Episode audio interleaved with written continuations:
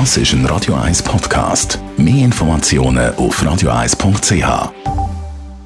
1. Unterstützt vom Kopfwehzentrum Irlande Zürich. www.kopfwww.ch ein grosses Thema sind Schlaganfälle. Gut 16.000 Menschen haben in der Schweiz jedes Jahr einen Schlaganfall. Da stellt sich natürlich die Frage, kann man das irgendwie vorhersehen, wenn man jetzt zu der Risikogruppe gehört? Holländische Forscher sagen ja. Schlaganfallpatienten zeigen nämlich laut diesen Forscher bis zu zehn Jahre vor dem eigentlichen Schlaganfall schon Anzeichen, dass sie eben auf einen Schlaganfall zusteuern.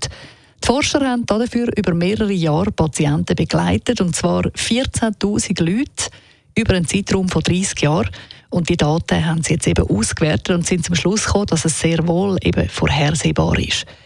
Die Leute, die teilgenommen haben an dieser Studie, die haben verschiedene mentale und physische Tests absolviert und sie müssen bewerten, wie sie ihre Fähigkeiten einschätzen, um alltägliche Arbeiten erledigen, wie zum Beispiel Waschen, Kochen oder Putzen.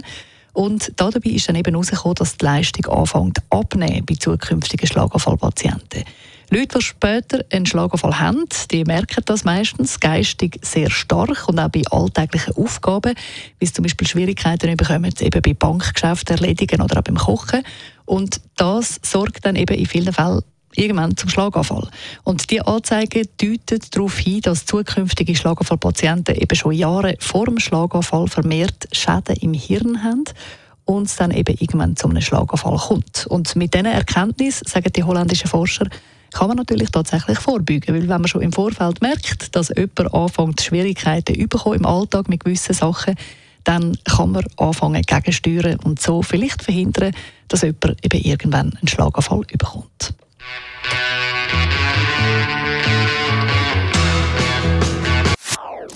Das ist ein Radio 1 Podcast. Mehr Informationen auf radio1.ch.